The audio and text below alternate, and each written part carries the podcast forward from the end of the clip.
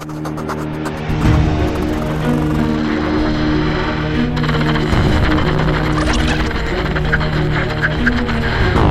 вами вечерний политпросвет.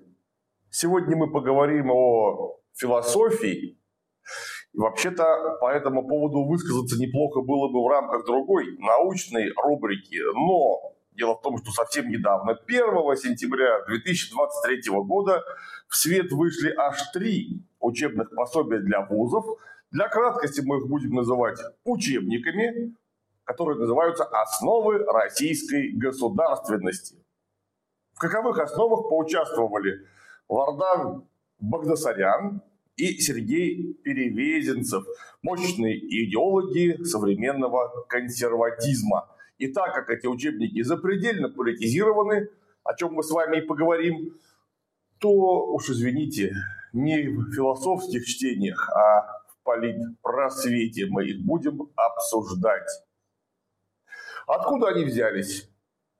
А совсем недавно Владимир Владимирович сам сказал, что какая-то ерунда получается. У нас вроде бы страна одна, у страны вроде как есть одни и те же граждане, а в головах у них плещется, ну, у каждого что-то свое. И поэтому неплохо бы это хотя бы декларативно привести в некий меридиан, к некоему общему знаменателю. В чем мы нашего президента и вождя всячески поддерживаем. Это совершенно правильное по форме замечание.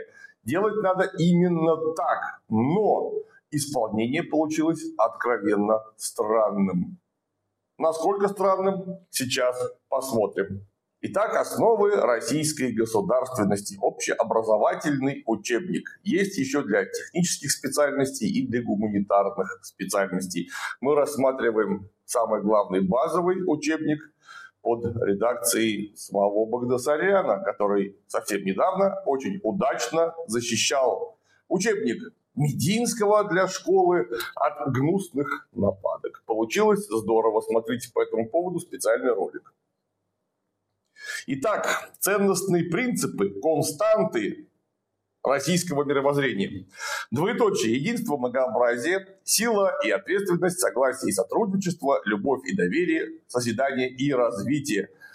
Как мы видим, это совершенно уникальные константы, которые категорически подходят только для России, потому что, ну, какие там, Господь с ним, доверие и созидание, а еще и развитие, а также сотрудничество с любовью у гнусных пиндосов, прочих разных немцев, англосаксов и бездуховных французов, или, например, может быть, жителей Центральноафриканской республики или Австралии.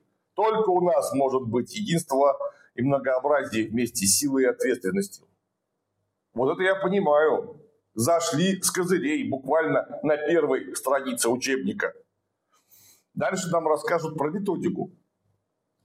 Основными подходами преподавания являются опора на основные ценности российского общества, такие как верховенство права, социальная солидарность, безопасность, свобода, ответственность, рассмотрение истории страны в аспекте развития самобытной культуры и цивилизационной идентичности, непрерывной социальной и ценностной преемственности.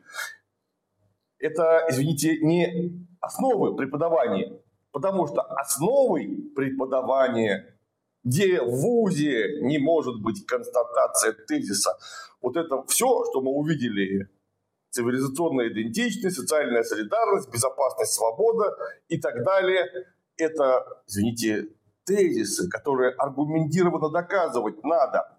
Тем более, что вы общаетесь вообще-то со студентами первого курса. У них должно быть это в голове отложено к пятому курсу совершенно железно, что если вы что-то утверждаете, это нужно попытаться хотя бы аргументированно, научно доказать.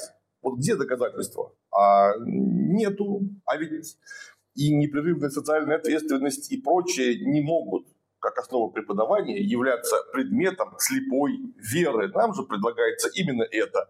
Ну а уж касательно основ методологии, авторы учебника не скрываются, что в 21 веке основой их методологии является цивилизационный подход в изложении Данилевского и Леонтьева.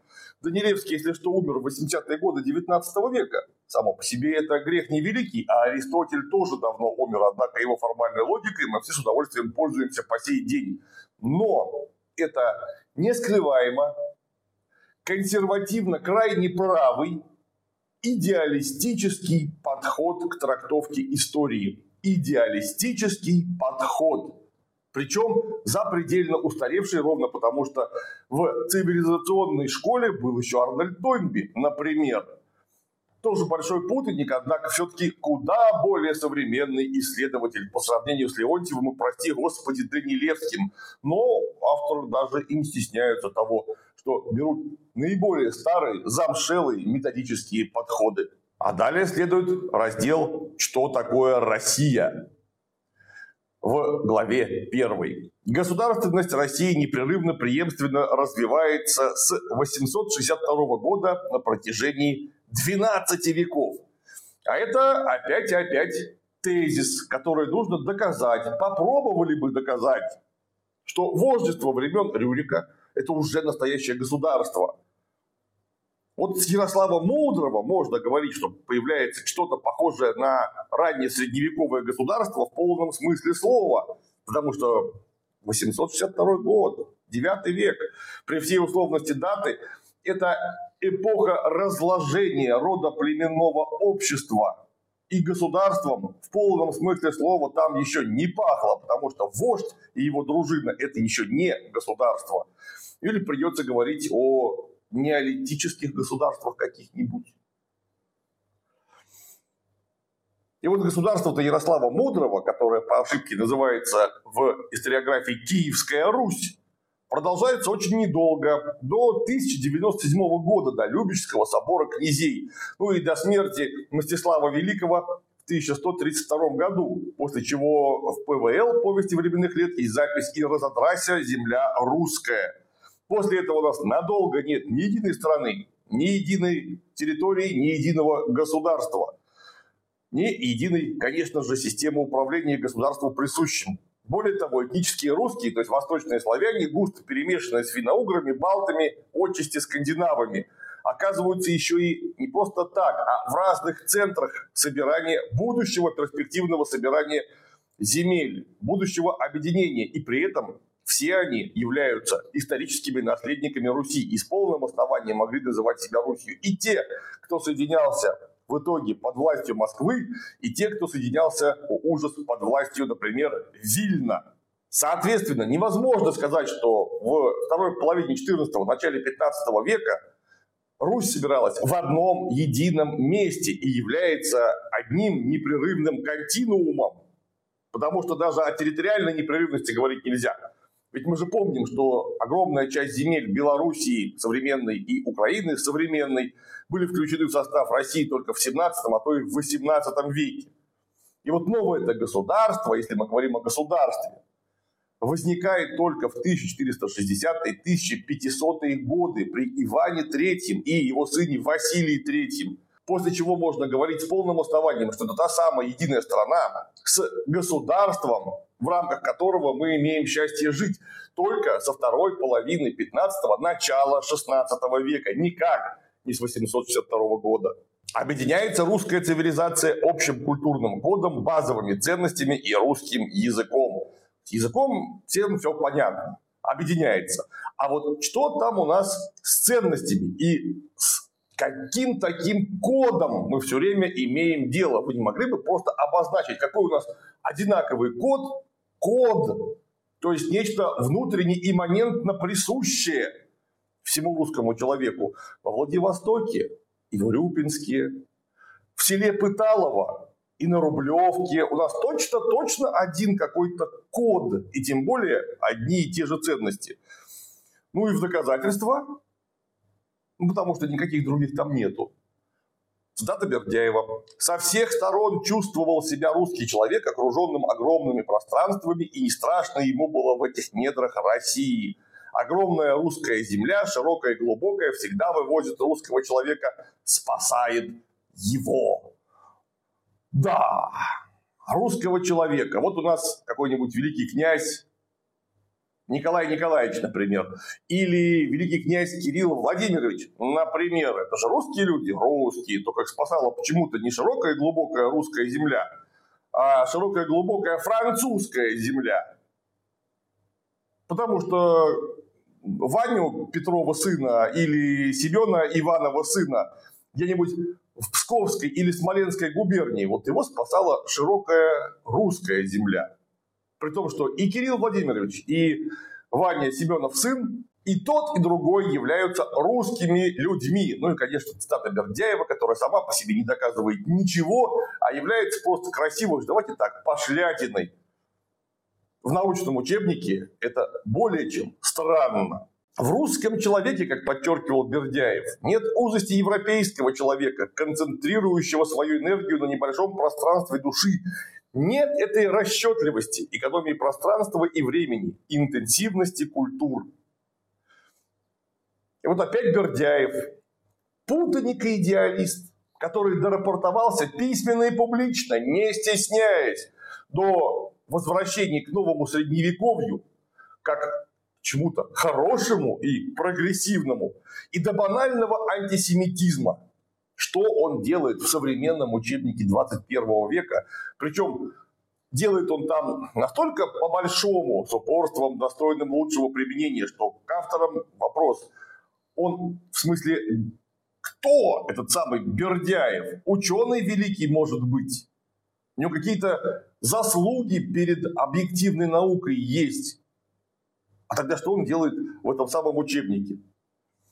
Русский характер, впрочем, раскрывает в учебнике не только Бердяев. В работе о русском характере Лосский признает основной чертой характера русского народа его религиозность и связанное с ней искание абсолютного добра. А что еще мог написать идеалист? Нет бы указать тот простой факт, а в учебнике неплохо бы, что человек – это продукт воспитания и обстоятельств. Вот, например, теперь религиозности в основной массе не очень-то наблюдается, потому что на величайшие праздники православия Рождество и Пасху приходит когда два, а когда и полтора миллиона человек на 150-миллионное население. Так надо ли говорить, что они, если в Пасху и Рождество так активно церкви посещают, просто на воскресенье с кровати не встанут. А раньше вставали, потому что деваться было некуда. Потому что церковь являлась официальным государственным институтом. И попробуй ты туда регулярно не походи. То есть когда-то эта религиозность была искренней, когда-то навязанной, потом она вообще пропала. Потому что обстоятельства и воспитание изменились. Это не является чем-то имманентным, то есть внутренне присущим природе человека и, например, русского человека. Но ведь это еще не все. Доброта – еще одно первичное основное свойство русского народа по мысли Лосского. Благодаря религиозности и исканию абсолютного добра она поддерживается и углубляется. Вы нам собрались всю идеалистическую картину мира, высказанную в 19-м, начале 20 века, тут пересказать. Вот что думал философ-идеалист Лосский, это очень интересно – в рамках курса «История философии». Мы же вроде тут основы государства преподавать собрались. И, а вот атеист, например, он не бывает добрым, или он недостаточно глубоко добрый, а религиозный англосакс, он недостаточно добрый, потому что англосакс или потому что у него неправильная религиозность. Как это у вас работает-то вообще? Ну и, конечно, доброта русского человека – вообще не мешало русским помещикам запарывать насмерть русских крестьян на протяжении столетий десятками тысяч, и я вообще не преувеличиваю. Доброта не мешала отправлять русских солдат Семеновского полка по Казанской железной дороге на литерном поезде и отстреливать русских людей, как собак и свиней, без суда и следствия, запарывать их штыками насмерть. При этом та же самая доброта русского крестьянина вообще не мешала русскому крестьянину поджигать помещиков, опять же, веками русских людей в их собственных усадьбах и поднимать их на вилы. Не надо говорить о том, что наши деды и прадеды, а заодно мы, какие-то особенно выдающиеся добрые. Вы доказать этого просто не сможете. Мы люди, и нам присущи все человеческие достоинства и связанные с ними недостатки.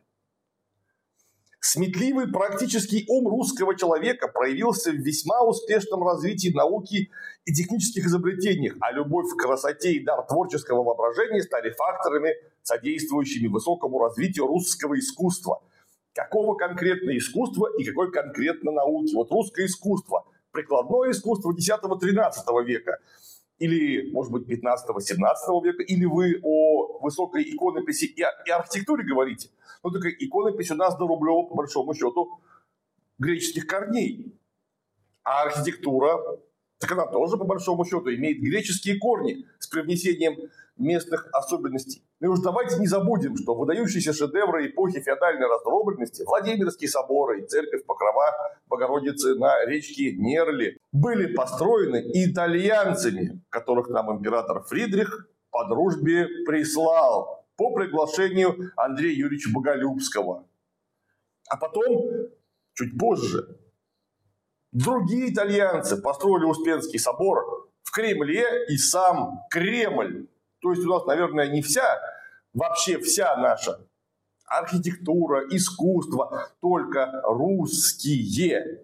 На уж с 18-19 века то искусство, которым мы до сих пор живы, развивается в теснейшей связке и под влиянием с проклятой Западной Европой. Почитайте французские стихи 18 века и сравните их чисто ритмически и стилистически со стихами основателя современного русского литературного языка Александра Сергеевича Пушкина. И вы содрогнетесь, дорогие сочинители учебника.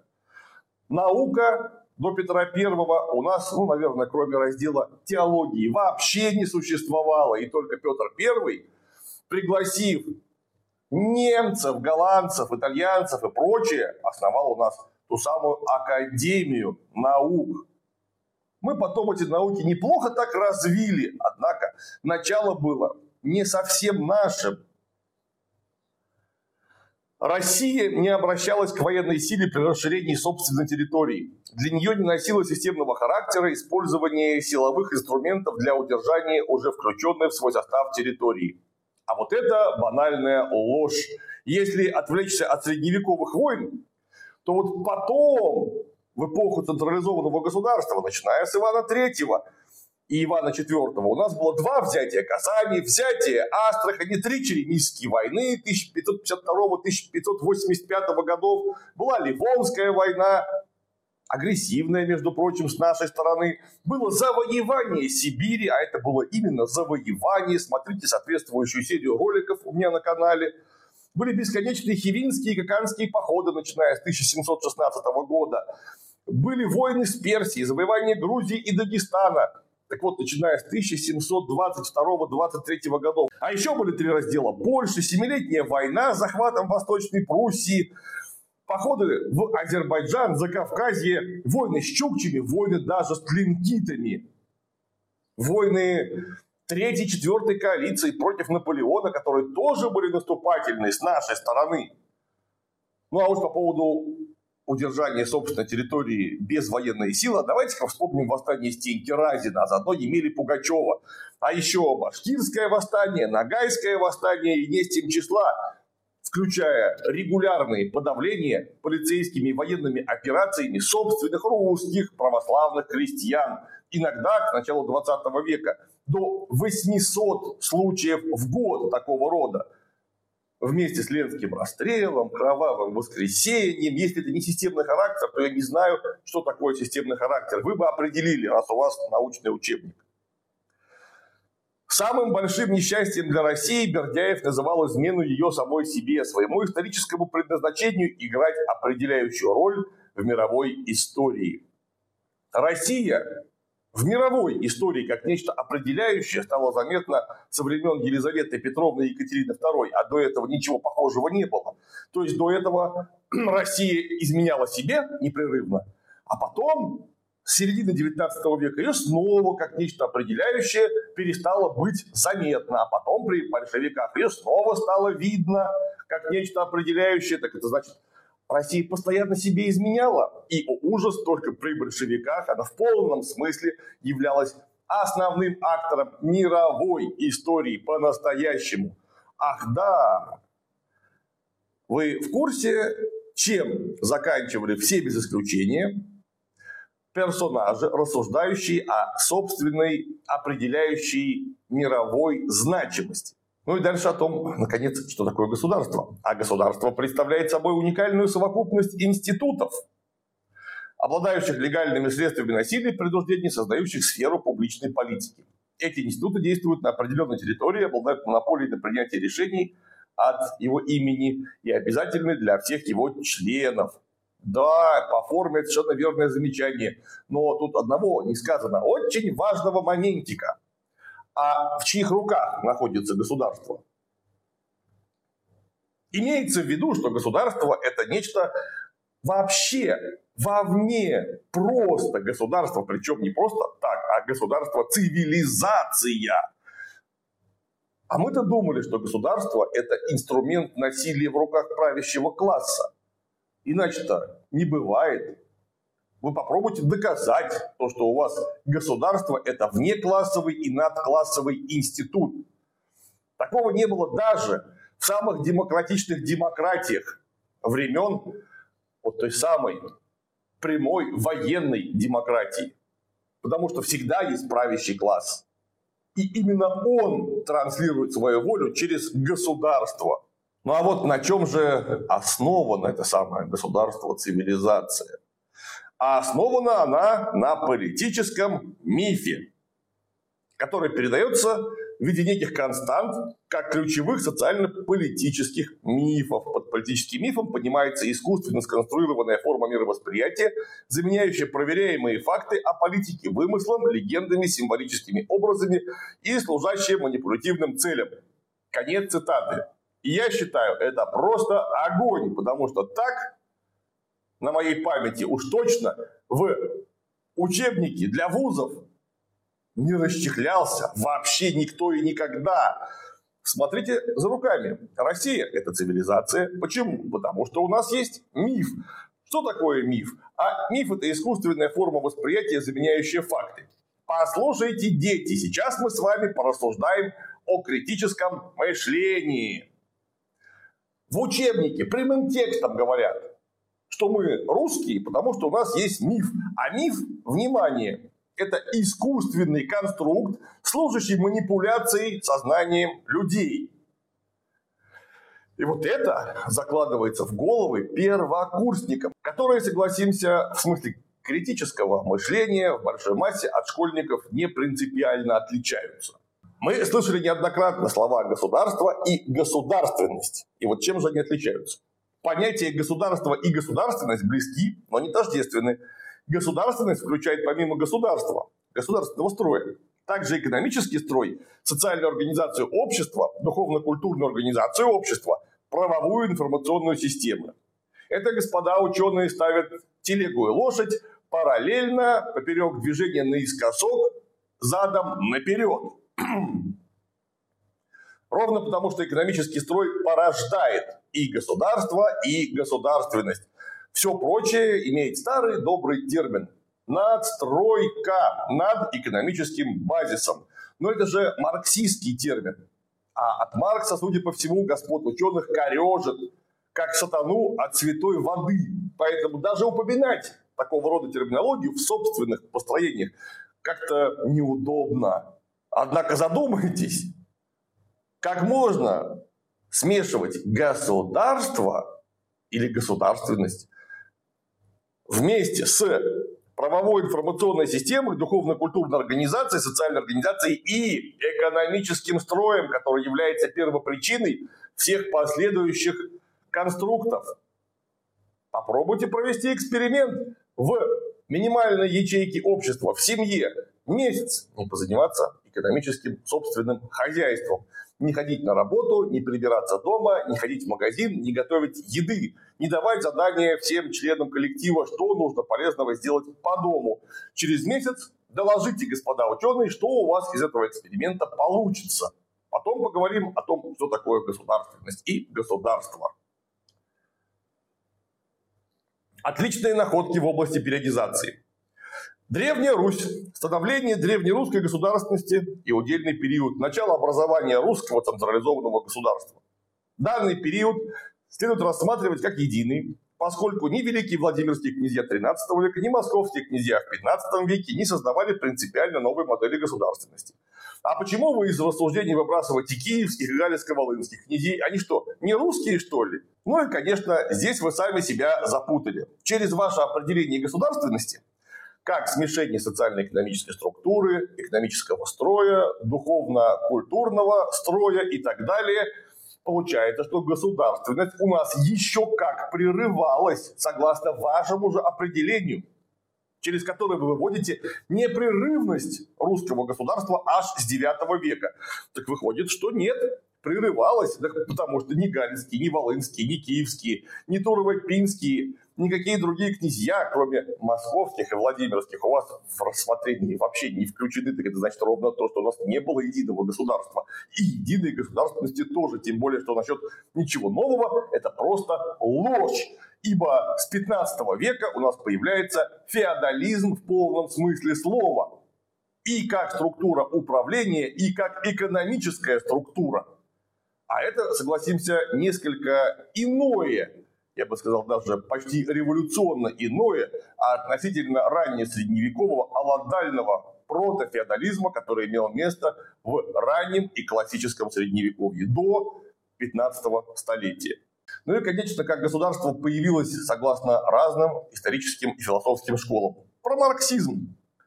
Сложились классы, и между ними началась непримиримая борьба. Чтобы бедные и богатые не уничтожили друг друга, возникло государство – это опять, господа, формулировки ложь.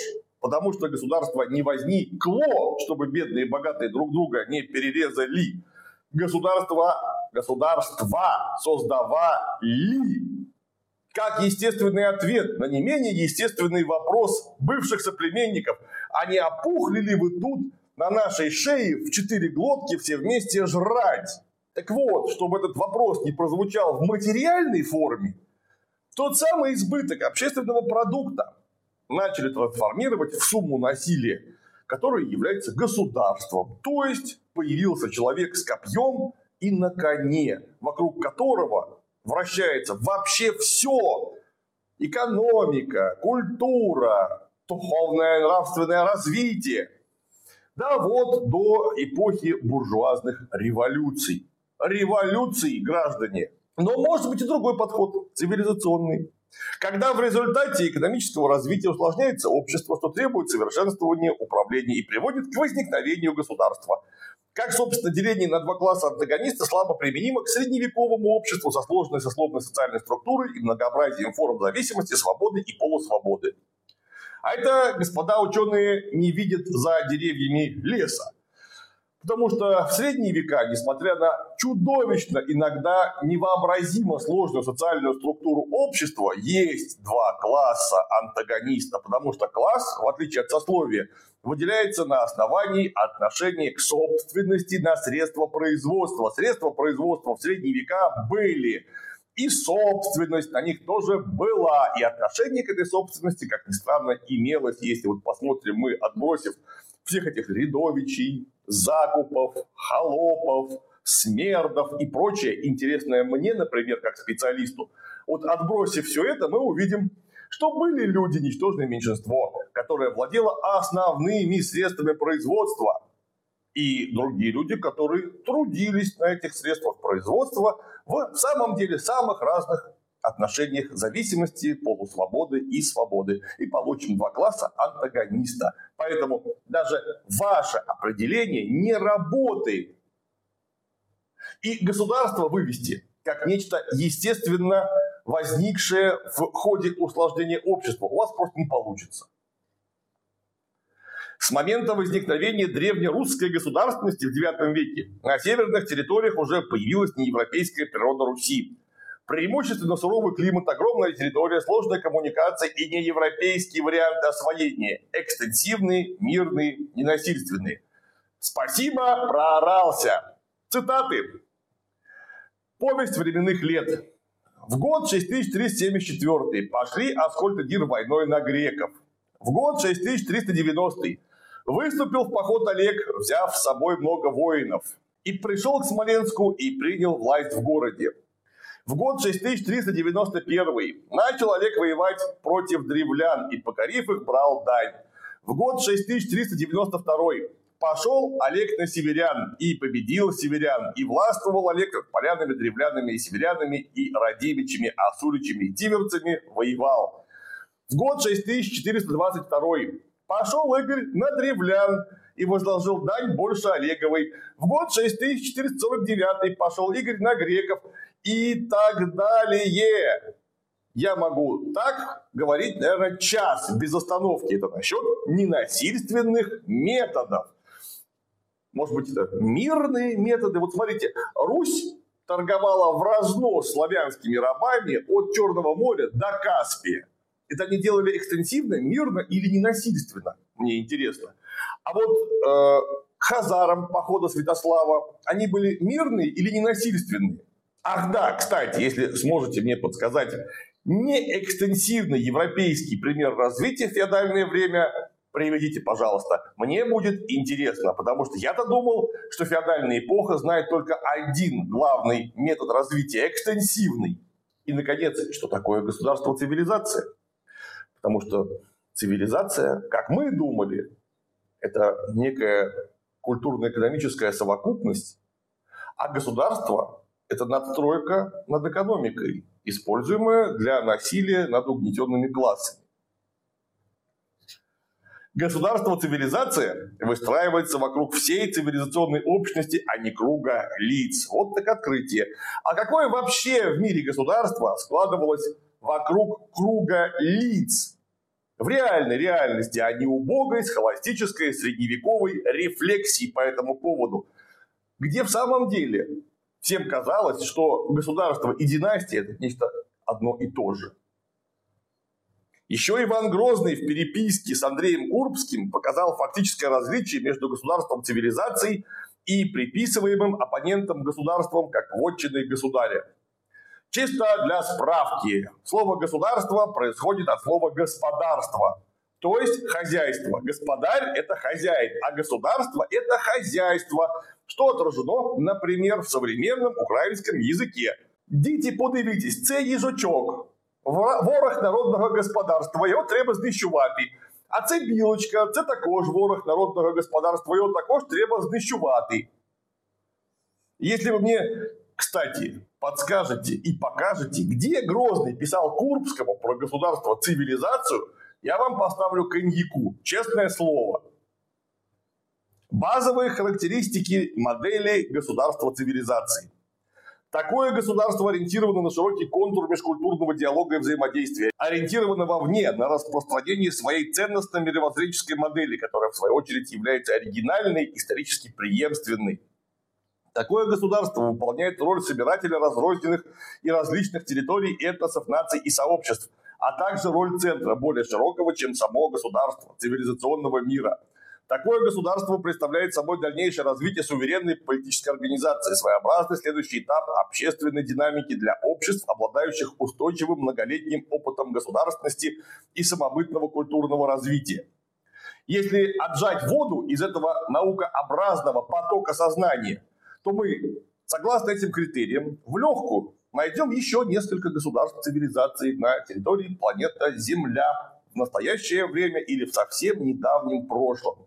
Если вы думаете, что, например, Россия и Китай – это такие главные государства цивилизации. Забудьте. По этим критериям получается, что Британская империя тоже государство цивилизация. И без сомнений США. А еще Германская империя и, внимание, современная Франция. Потому что в современной Франции, помимо французов, которые являются сами по себе серьезным смешением германцев, латинян, римлян и кельтов, там есть бретонцы, много бретонцев. Это чисто кельты со своим языком, своими традициями, своим культурным кодом.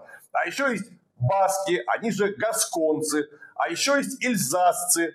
Это такие французские немцы, которые не вполне немцы и не вполне французы. Их, кстати, много.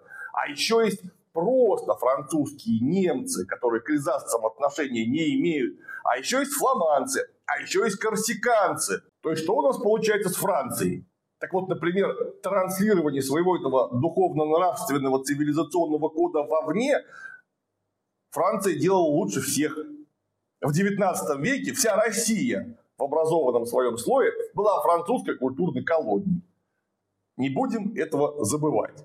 И много-много другого занятного интересного есть в этом учебнике. Например, если человек лишен религии, он превращается в существо. Это практически цитата. А еще там есть отличие нашего культурного кода в виде соборности, которая является частью духовного единения людей. Что такое духовное единение каких людей, для меня загадка.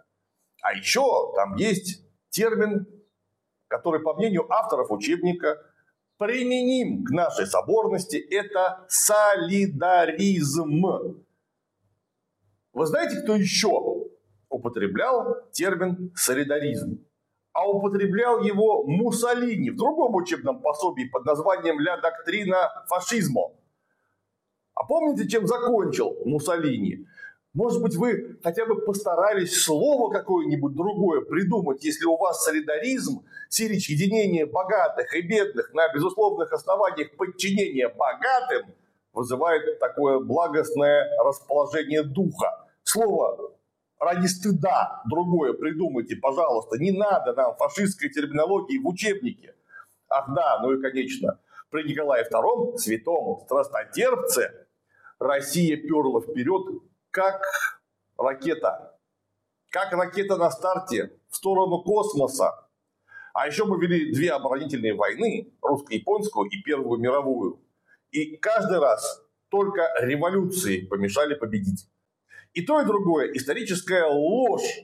Потому что если по формальным признакам Россия отвечала на агрессию, то ни, ни в коем случае нельзя забывать, почему эта агрессия произошла. И в первом случае, и во втором. И в случае русско-японской, и в случае Первой мировой. Россия выступала нормальным. Ничем не лучше, правда и не хуже, конечно же, других империалистическим хищникам, который вступил в смертельную схватку за передел мирового пирога. В смертельную схватку в первую очередь для своих граждан, потому что основная масса людей, которые принимали решение о том, как и с кем они этот пирог будут делить, остались необслуженными совсем никак, кроме, конечно же, святого страстотерпца. Причем как-то забывается, что при святом страстотерпце другими страстотерпцами, тысячами страстотерпцев стали простые русские люди по его вине. И никто их что-то к лику святых причислять не собирается. Словом, этот учебник, точнее даже блок учебников, это право-консервативная пропаганда. Что бы там на пресс-конференциях не говорили авторы этих самых учебников. Это право-консервативная пропаганда, не имеющая вообще ничего общего с наукой. И если бы такого рода учебное пособие преподносилось как пособие для спецкурса под названием, например, «Государственный строй России», с точки зрения идеалистических концепций и цивилизационного подхода. Это было бы совершенно нормально. Я бы был двумя руками за существование и такого спецкурса, и такого учебника. Потому что мне конкретно интересно, а что по этому поводу думали идеалисты. Но это нечто обязательное для всех. И по этому поводу будут давать зачеты с солидаризмом, святым страстотерпцем, Данилевским, Лоским, Бердяевым – Шмелевым и Ильиным, пособником фашистов. Вы же заказчика, то есть Владимира Владимировича, подставляете. Бесстыжие вы люди. Будьте осторожны, общаясь с наукообразным продуктом, с содержанием науки ниже допустимого. Ну и помните, что если вы не занимаетесь политикой, политика рано или поздно обязательно займется вами. С вами был вечерний политпросвет.